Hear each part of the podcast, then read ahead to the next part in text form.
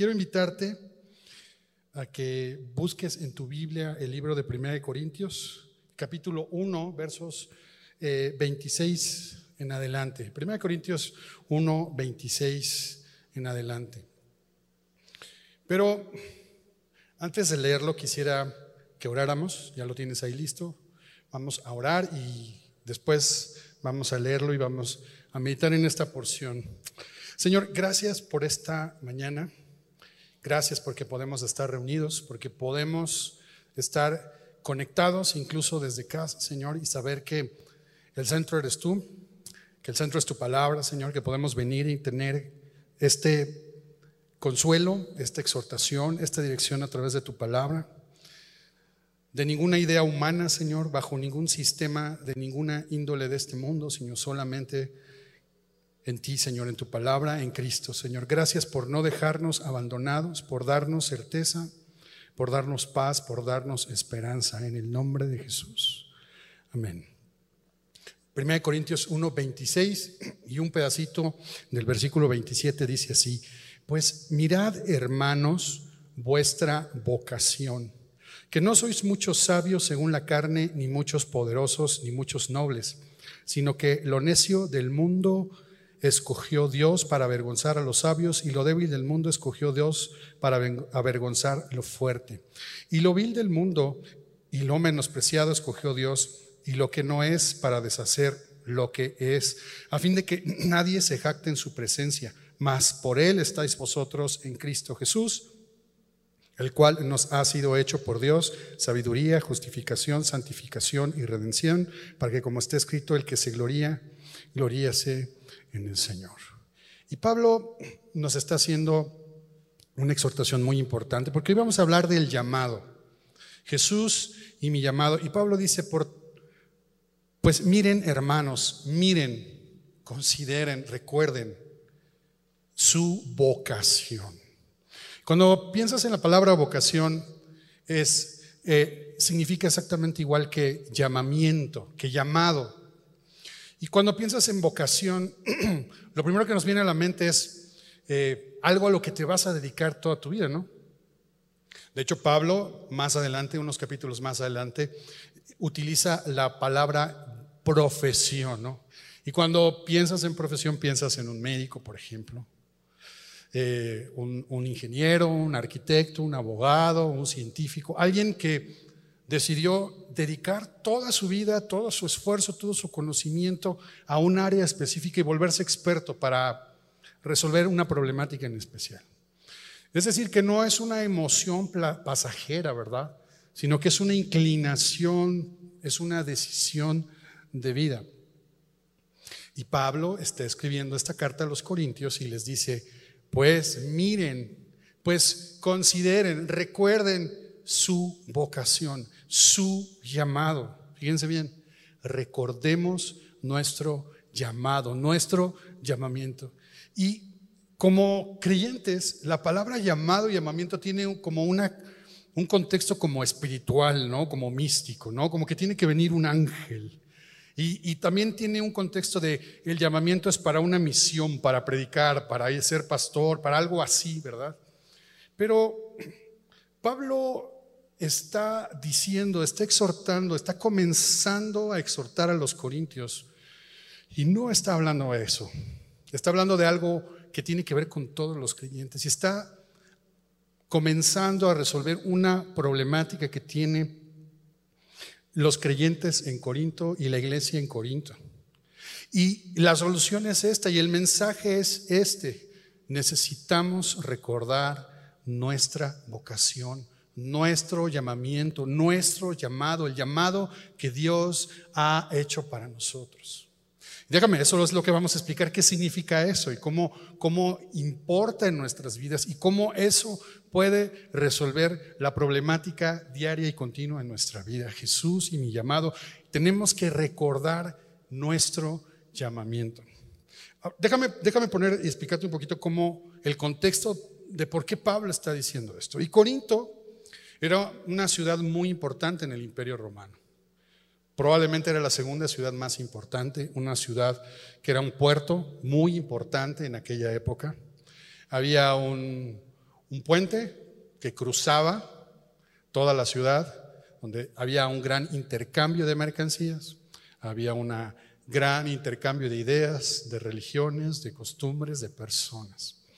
Y al ser un puerto, y al ser un puerto importante, era un lugar que se prestaba mucho a muchas religiones, al paganismo, a la idolatría, a la inmoralidad sexual. Y en medio de esa ciudad surge una iglesia. Pablo llega a fundar esta iglesia en Corinto. Y el punto aquí es que esta ciudad de Corinto, importante en todos los aspectos, cosmopolita, llena de culturas, diferentes culturas, era una ciudad tolerante al pecado. Era una ciudad tolerante a la inmoralidad. Y la verdad, la verdad, no es una ciudad, no es algo que nos parezca lejano, ¿verdad? Así como los creyentes del siglo I que tenían que enfrentarse a esta problemática. Nosotros como creyentes del siglo XXI tenemos que enfrentarnos a una situación igual. Amamos la ciudad en la que vivimos, amamos el país en el que nacimos, pero no podemos dejar de reconocer que la ciudad, que el país, que la cultura, que el mundo en el que vivimos es una cultura tolerante al pecado, que no busca glorificar a Dios. Y lo que va sucediendo y lo que nos sucede a nosotros y lo que le sucedió a la iglesia en Corinto es que estos creyentes sinceros en Jesús, que oyeron el Evangelio y creyeron a Él, comenzaron a caminar, a ser discípulos de Jesús. Y este primer capítulo nos enseña que los corintos eran personas que tenían dones espirituales, que tenían conocimiento espiritual, que habían sido llamados y elegidos, como tú y como yo, como todos los que hemos puesto nuestra fe en Jesús. Pero estaban comenzando a tener problemas con la cultura, con la ciudad. De la misma manera en la que nosotros tenemos conflicto cuando nuestra fe, cuando nosotros vivimos con esa fe y entramos en contacto con la cultura de nuestra ciudad. Sí, eso es inevitable y eso produce duda, confusión, ambigüedad y a veces somos creyentes, creemos en Dios, pero ¿cómo resolvemos nuestro día a día? ¿Cómo resolvemos nuestras dudas? ¿Cómo sobrevivimos a una cultura, a un mundo que es hostil? A Dios. ¿Cómo le hacemos? Esa problemática es la que tenían los corintios y es la misma problemática que tenemos nosotros. Esta carta primera de Corintios eh, habla de problemas en el matrimonio, la soltería, habla del celibato, habla del lugar de la mujer en la iglesia. Tenían problemas para organizar la reunión, o sea, nosotros estamos aquí bien ordenaditos, estamos atentos, tienes tu Biblia. Bueno, pues había un desorden, ¿no? Se juntaban para la cena del Señor y los que tenían más recursos comían primero y dejaban a los demás sin comida, luego se emborrachaban. Bueno, una cantidad de excesos. Toleraban en nombre del amor inmoralidad, ciertos actos de inmoralidad. Los hermanos en la iglesia se peleaban y en lugar de buscar el arreglo interno iban a los tribunales y litigaban su caso. No solo eso, comenzaba a haber estragos en la doctrina. De hecho, Pablo en 1 Corintios 15, tú lo sabes bien, hace una gran explicación acerca de la doctrina de la resurrección. Quiere decir que los corintios estaban empezando a dudar acerca de la resurrección. Y Pablo lo dice en 1 Corintios 15. Es un tema clave, fundamental de la fe. Si no hay resurrección, vana es nuestra fe. Quiere decir que Corinto estaba metiéndose a la iglesia. Quiere decir que la cultura, la creencia popular, todo lo que estaba afuera se estaba incrustando en la manera en que los creyentes, creyentes sinceros, no habían dejado de creer en Jesús. Estaban pensando de otra manera. Estaban buscando solucionar sus conflictos, solucionar todos estos problemas del día a día con el Evangelio y algo más. Exactamente como a ti y a mí nos pasa. ¿Qué hacemos? ¿Cómo, cómo vivimos? Y Pablo evidentemente escribió toda la carta para dar solución puntual a todas estas cosas. Pero Pablo comienza de una manera general en los primeros cuatro capítulos y en los restantes del cinco en adelante va resolviendo cada, cada problema en particular. Pero Pablo comienza diciendo, Miren, hermanos, vuestra vocación.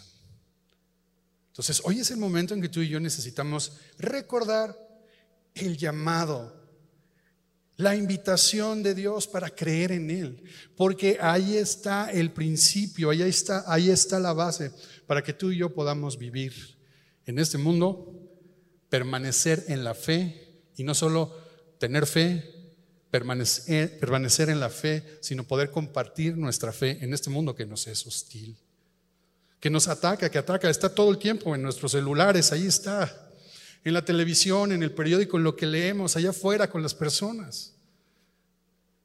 Y que a veces nubla nuestro entendimiento, no tenemos claridad, que queremos seguir a Dios y queremos obedecerle y queremos permanecer, pero tenemos dudas. La clave, mis queridos hermanos, está en ese llamado. En ese llamado, hermanos, consideren su decisión, su vocación, su llamado.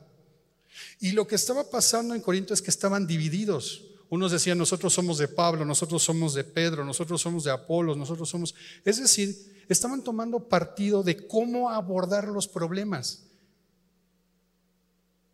Y a veces nosotros en nuestro interior, no es que como iglesia estemos divididos, pero en nuestro interior estamos partidos. Oímos lo que dice el psicólogo del radio, oímos lo que dice el pastor el domingo en la iglesia, ¿no? Tenemos un problema que es muy práctico, muy práctico. Eh, un negocio, ¿lo hago o no lo hago? Pues en la Biblia no dice, haréis negocios, ¿no? No dice. ¿Cómo enfrento eso? ¿Cómo le hago? ¿Cómo sé que estoy en lo correcto? Y el punto de partida es esto que Pablo está diciendo. Recuerda tu vocación. Tú tienes una vocación. Tú tienes una profesión, tú tienes un llamado que Dios te hizo. Y el punto de partida es ese llamado. Considera tu llamamiento. Y el llamado tiene cuatro aspectos. Primero, el, llamado es esa acción para salvación, es esa acción de Dios para salvación. Literalmente, llamamiento o vocación es llamar en voz alta. Llamar en voz alta. Quiere decir que Dios nos llama, nos invita, nos convida, nos hace parte de qué? De su salvación, nos invita a creer en Él. Romanos 8:30 dice, y a los que predestinó, a estos también llamó. Y a los que llamó, a estos también justificó. Y a los que justificó, a estos también glorificó. ¿Y cómo nos llama Dios? ¿Cómo es que suena el teléfono o qué pasa? ¿Cómo nos llama? Verso 21 de ese primer capítulo de Corintios 1. Dice, pues ya que en la sabiduría de Dios el mundo no conoció a Dios mediante la sabiduría, agradó a Dios salvar a los creyentes por la locura de la predicación. Dios nos llama, Dios nos habla, nos invita a creer a través de la predicación y a través de lo que Pablo dice, la locura de la predicación, el mensaje de la cruz. Es una locura. Y los corintios estaban tratando de resolver sus problemas con sabiduría de este mundo, con filosofía, con retórica, creían en el Evangelio, pero estaban tratando de adornarlo con algo más, de la misma manera en que nosotros buscamos eso. Y estamos deambulando y seguimos creyendo en Dios y queremos seguir a Dios y queremos creer en Él y queremos vivir y permanecer, pero estamos sufriendo estos embates de la cultura, del mundo, de las condiciones en las que nosotros vivimos. ¿Qué tenemos que hacer? Recuerda que has sido llamado, invitado para creer en Él. Dios nos llama en voz alta por la locura de la predicación del Evangelio. Dios nos llama a través del Evangelio. Hoy mismo muchos estarán escuchando este Evangelio y estarán siendo llamados, invitados para creer. Así que el primer llamamiento es ese efecto, es esa acción de Dios para salvación. Pero cuando Dios nos llama, también nos llama. O sea, ¿cómo? Sí, cuando Dios te llama, te pone nombre, te separa, te hace suyo, te hace su hijo. Te, te viene a poner en una nueva situación, en una nueva condición. Dios en esa llamada Dios te llama y te pone nombre, te hace su hijo. Pablo lo dice de esta manera, aquí en 1 de Corintios 1, verso 2, dice, a la iglesia de Dios que está en Corinto, Corinto, a los santificados en Cristo Jesús, llamados a ser santos con todos los que en cualquier lugar invocan el nombre de nuestro Señor. Cuando Dios nos llama, nos aparta, nos separa. Y yo sé que no nos gusta la palabra santo. La palabra santo significa diferente, separado, distinto, pero tiene un peso religioso. Y en el momento en el que vivimos, pues está muy pasado de moda. moda. Pero significa distinto. Dios nos llama para creer en Él. Y número Dios, número Dios, número dos, nos llama para qué? Para, para transformarnos en sus hijos. Nos, nos, nos llama para hacernos distintos, para darnos una nueva vida. El apóstol Pedro lo dice en 1 Pedro 1:23 de esta manera, siendo renacidos no de simiente corruptible, sino de incorruptible, por la palabra de Dios que vive y permanece para siempre. ¿Cómo renacemos por la palabra de Dios? Dios nos llama, nos invita a creer y luego cuando nos, cuando nos invita a creer nos transforma y nos da una nueva vida. Somos santificados a los que Él predestinó, llamó y a los que llamó justificó. Nos separa, nos hace distintos.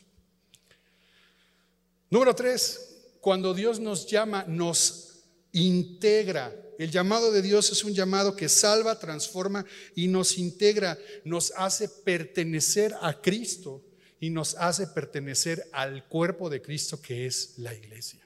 Nos llama a la comunión. Corintios 1:9, fiel es Dios por el cual fuisteis llamado a la comunión con su Hijo Jesucristo nuestro Señor.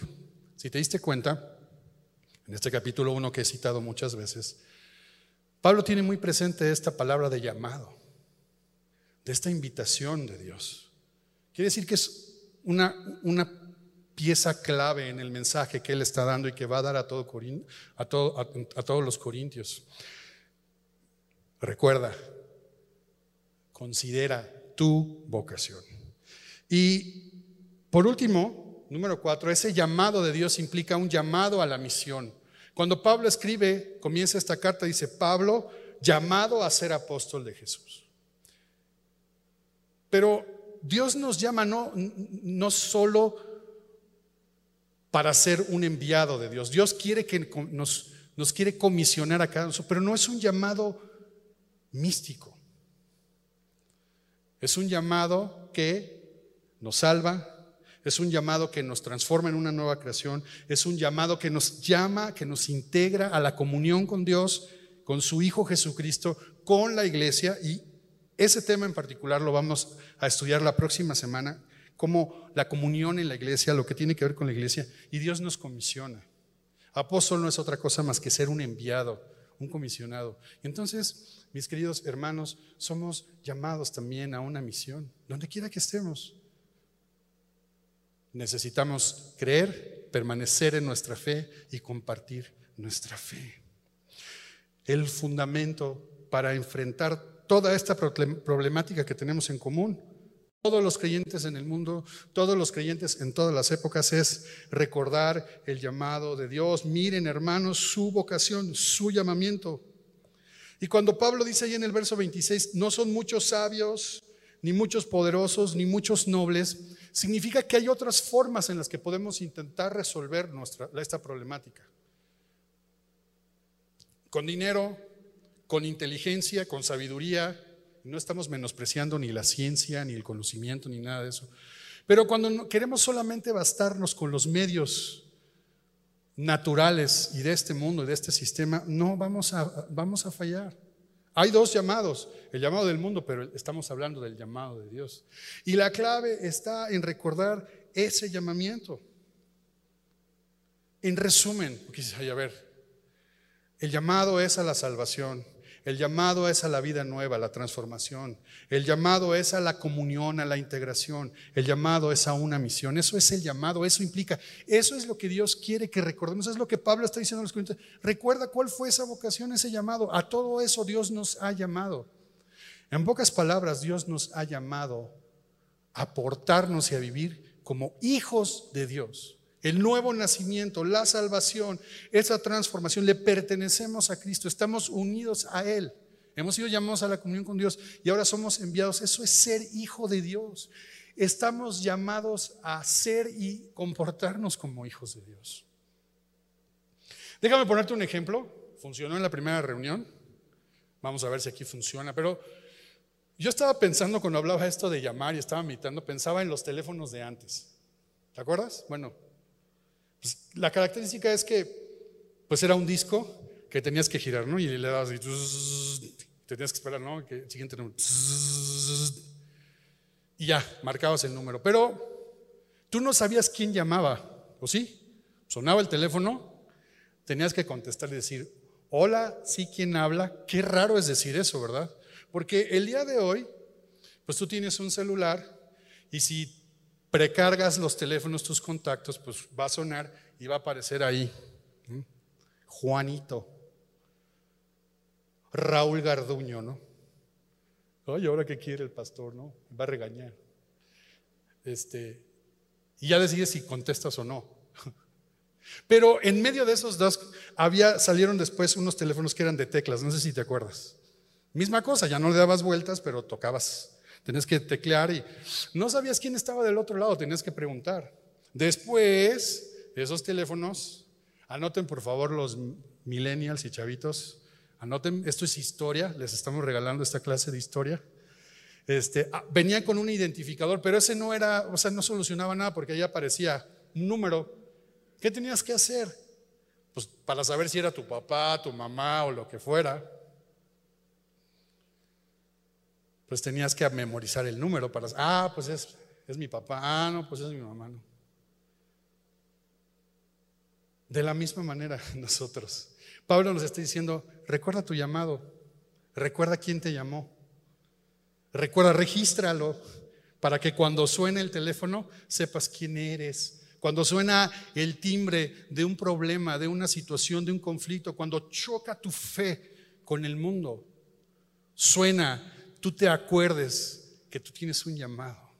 Y ese llamado es a ser hijo de Dios. Quiero decirte algo, es una consecuencia natural. Cuando interactuamos, cuando nuestra fe interactúa con el mundo, suceden, hay chispas. Y nosotros somos tentados a no permanecer, somos tentados a buscar soluciones que a veces no necesariamente son pecaminosas, a veces lo son. El estilo del mundo, y somos tentados a seguir haciéndolo, al estilo del mundo. Pero tenemos que recordar, recordar, recordar que nuestra vocación, nuestra profesión, nuestro llamamiento es que ser hijos de Dios. Entonces Dios nos ha hecho distintos, somos sus hijos, no somos iguales, no somos mejores que los demás.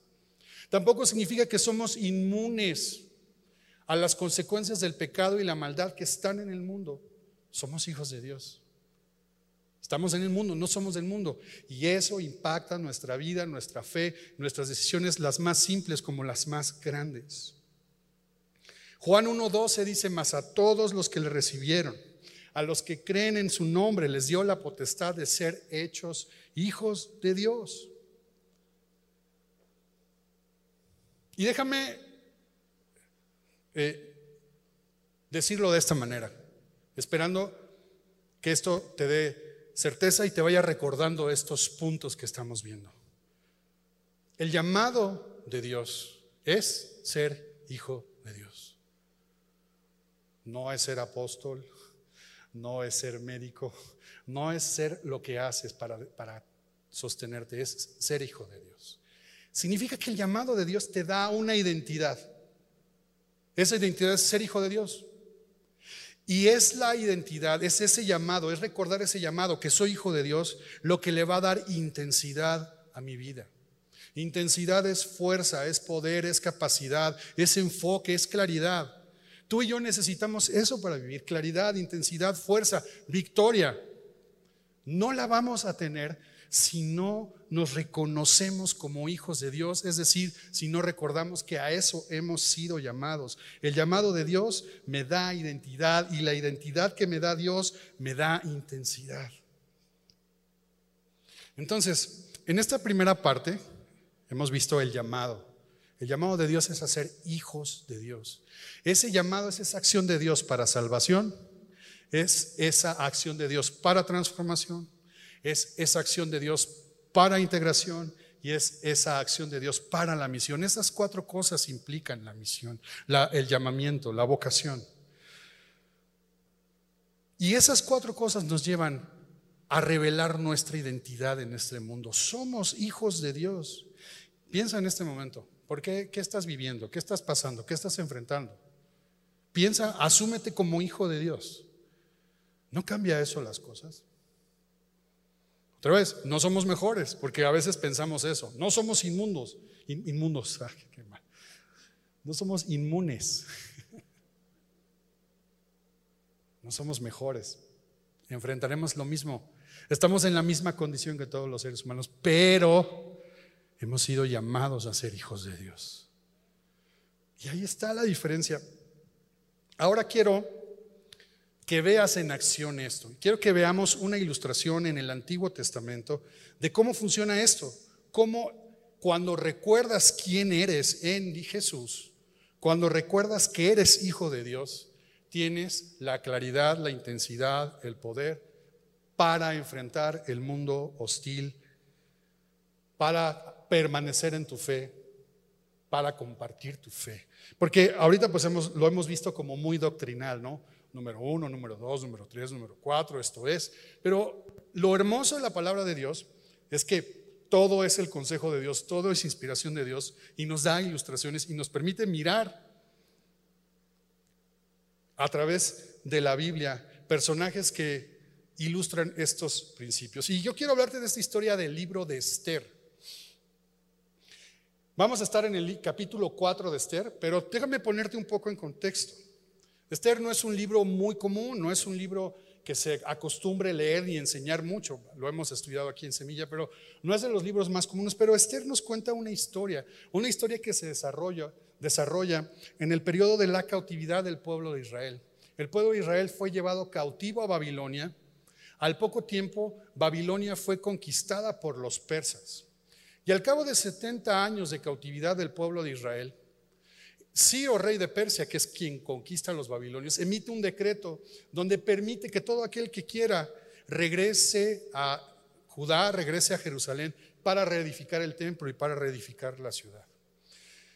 Esa historia la vas a encontrar en los libros de Esdras y de Nehemías, pero entre esos dos libros está la historia que nos cuenta el libro de Esther. Esther nos va a contar la historia de los judíos que se quedaron en Persia, que no quisieron regresar a casa. Y eso, lo primero que nos hace pensar es que, mal, ¿no? Pues sí, no, no sintieron el llamado a regresar. Y esto se explica porque el pueblo de Israel prosperó en la cautividad.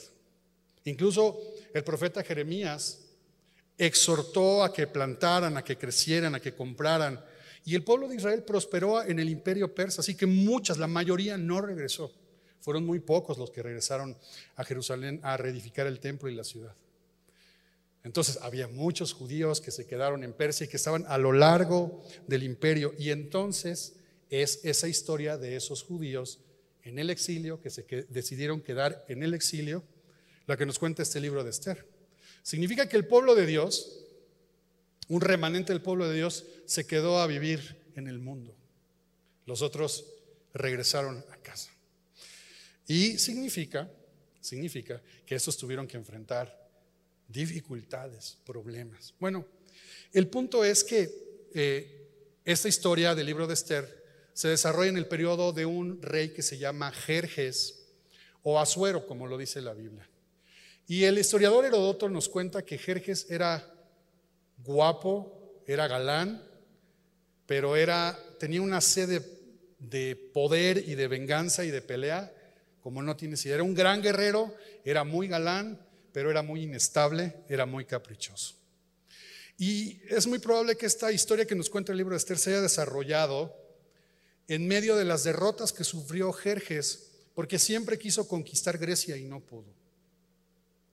Bueno, al parecer esta historia se desarrolló en medio de estas batallas, así que era muy guerrero, muy galán, pero muy inestable.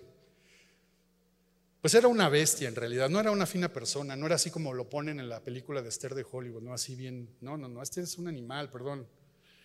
O sea, es un guerrero, es, es desalmado, sangriento. Bueno, este, para ir al punto, por circunstancias, en un banquete, su esposa, su reina, no le hace caso, se siente ofendido el rey, ¿cómo su mujer no le hace caso? ¿Cómo su mujer no va a comparecer en el banquete? La destituye como reina y se queda solo, cansado, ojeroso y sin ilusiones. Y además, después de regresar de una de las batallas, derrotado, está muy solito el rey, muy, muy solito.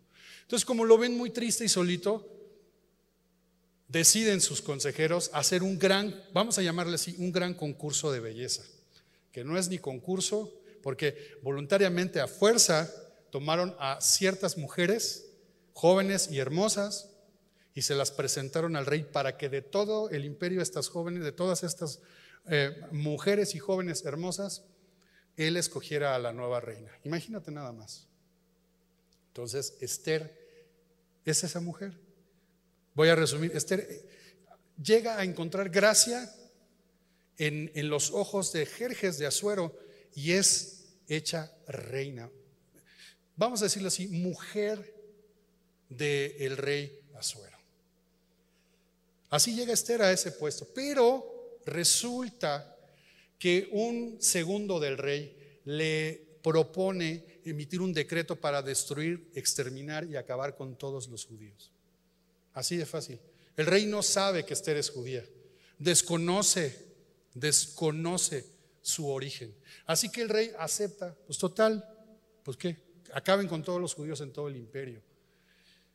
Y este decreto se publica y no te he contado algo que es importante, aparece un personaje que es Mardoqueo.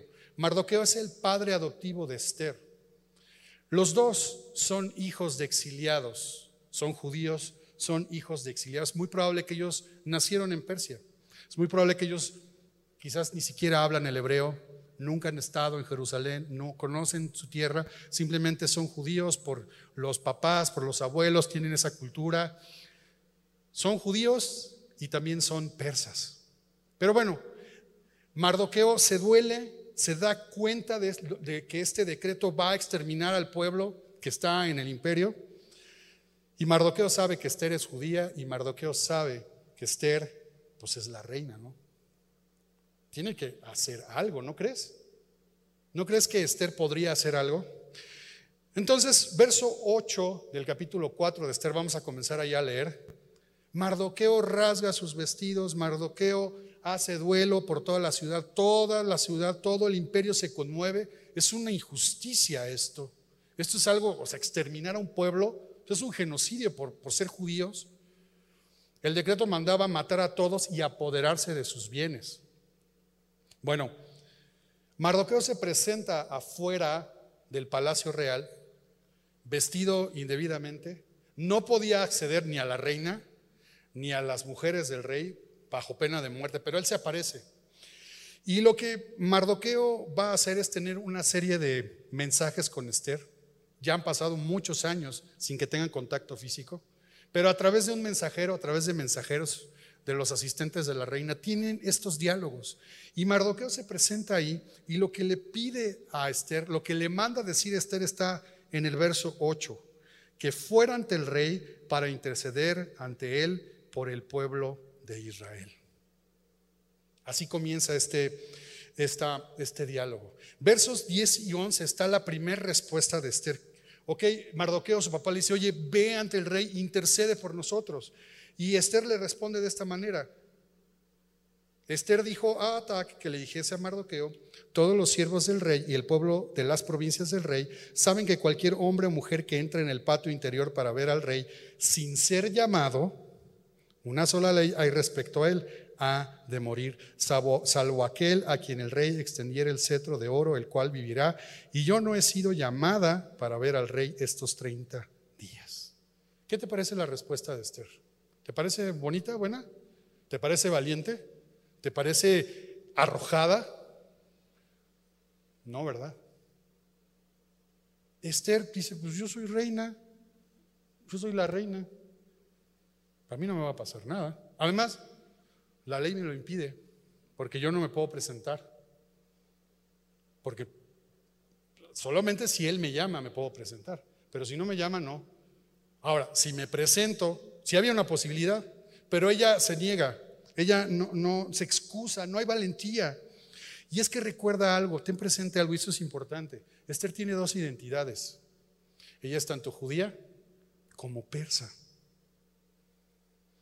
Pero ella piensa que está en otro nivel, ella piensa que puede ser, puede evitar esto, porque ella se asume pues la reina de Persia, la reina del imperio más poderoso en su época. ¿Quién le va a poder hacer daño, no?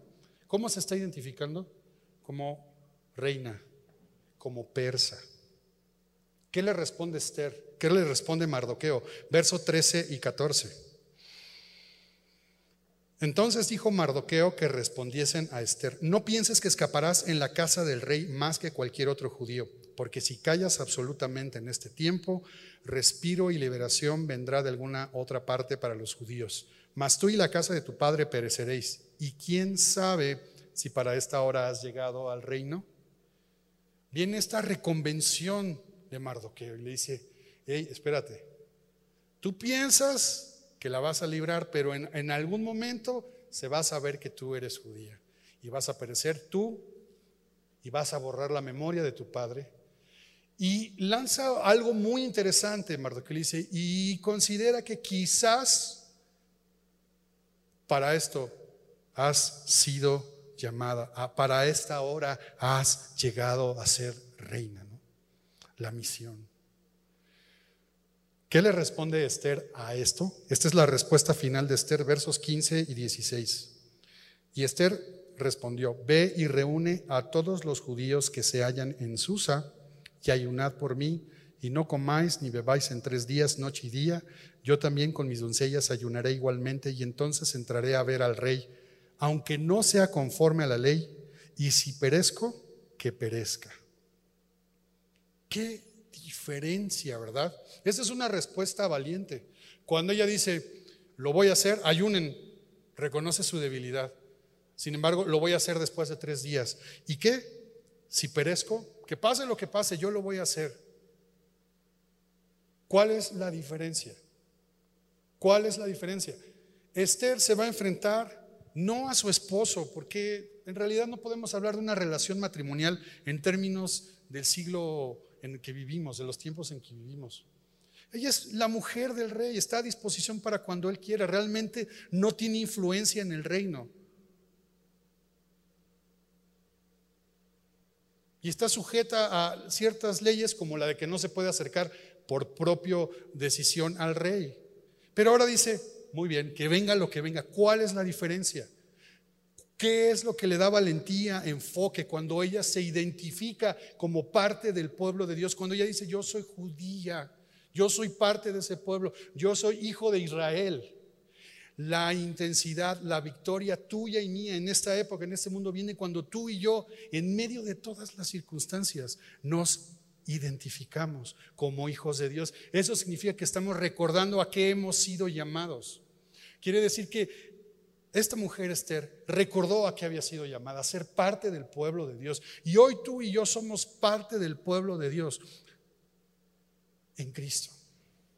No vamos a tener fuerza, no vamos a tener intensidad, no vamos a tener claridad, no vamos a poder resolver hasta que no recordemos nuestro llamado. Y nuestro llamado es ser hijos de Dios.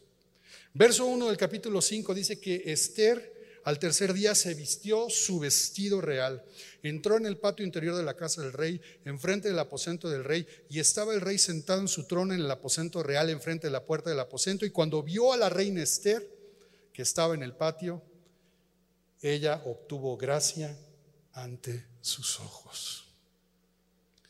Cuando ella se asumió como parte del pueblo de Israel, como hija de Israel, como parte del pueblo de Dios, se vistió con sus vestiduras reales, tomó su lugar, tuvo el arrojo de ir hasta ante el rey, un rey que ya te dije, un guerrero sangriento, sanguinario, inestable, y obtuvo gracia. No hay otra manera en la que tú y yo como cristianos, como creyentes en este siglo, podamos enfrentar a un sistema. Cuando digo sistema no estoy hablando en términos políticos, por favor a la creencia de este mundo. De otra manera, si no es cuando aceptemos que somos hijos de Dios, cuando recordamos nuestro llamado, somos hijos de Dios. Sí, como Pablo lo dice en 1 Corintios que estamos leyendo, no somos lo más fuerte, no somos poderosos, ni somos de la nobleza. Bueno, levanten la mano los que tienen sangre azul, por favor. No, ¿verdad? Yo recuerdo que mi abuelita, por más que intentaba, nos decía a todos, su abuelo fue presidente municipal. ¿De dónde, abuelo? Ah, pues un pueblito allá de. Ay, abuela. No, pues presidente municipal de aquí de Tlane, abuela, ¿no? Pues no así. No, o sea, por más que le rasques, no hay abolengo, no, no somos lo que somos. No es por ahí, mis queridos hermanos. Es recordando nuestro llamado, somos llamados a ser hijos de Dios y cuando recordamos eso es que pertenecemos a su pueblo. Ahí está, es cuando qué? ¿Qué obtuvo? Esther gracia delante de este rey. Y se, resolvió el problema. No vamos a ver cómo se resolvió, no importa, pero a partir de aquí se revirtió el decreto y comenzó de regreso todas las cosas hasta que el pueblo de Israel pudo librarse del exterminio en el imperio persa. Fíjate bien, hay muchas cosas que decir, pero Esther vivió en esa ambigüedad entre dos identidades. Era judía, se llamaba Adasa, pero también era persa, por eso se llamaba Esther. De la misma manera en que tú y yo tienes tu apellido, tienes tu nombre, tienes tu familia, pero eres hijo de Dios. Vivimos en dos identidades, tenemos esta identidad de este mundo, cosas que nos atan a este mundo, que nos hacen estar aquí. Comemos, dormimos, tenemos que trabajar, tenemos que sobrevivir, tenemos que hacer, queremos crear, queremos hacer salir adelante, queremos triunfar también. No está mal. Pero no lo vamos a hacer si nos asumimos como hijos de este mundo. Lo vamos a hacer, vamos a hallar gracia delante de este mundo por la gracia de Dios, no cuando queremos hacer las cosas a la manera del mundo, sino cuando reconocemos nuestro llamado, que es ser hijos de Dios. Eso es lo que Pablo les quiere decir a los corintios. Eso es lo que Dios nos quiere decir a nosotros. Vivimos en dos mundos, el reino de Dios que está en nuestro corazón y el reino de este mundo.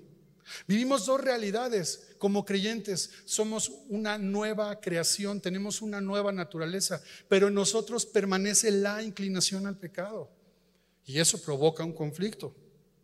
Hay dos caminos para resolver nuestra vida, para vivir nuestra vida. La sabiduría de este mundo o el Evangelio, que es lo que Pablo está enseñándoles a los corintios y es lo que el Señor quiere que recordemos hoy. Estamos aquí Vivimos en este mundo, pero no somos del mundo, somos hijos de Dios, somos parte del pueblo. Ya te lo dije, no somos mejores, no lo somos, no somos inmunes. Ahora lo dije bien porque hace rato dije inmundos, ¿no? Y todos, ay hermano, pues nos caemos bien, pero no me ofendas, ¿no?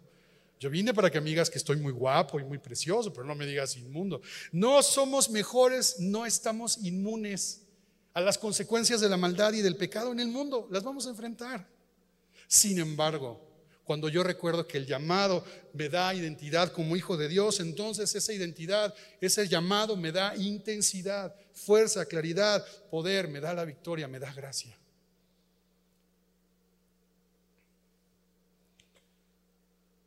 Primera Corintios 1, 26, 30. Mira, hermano, tu vocación. Mira, hermano, tu profesión. Mira, hermano, tu llamado, tu llamamiento. No somos no somos machos, pero somos muchos, ¿no? No sois muchos sabios según la carne, ni muchos poderosos. poderosos. Ah, qué mal estoy hoy. ¿Qué tenía la agüita que me dieron, Raúl?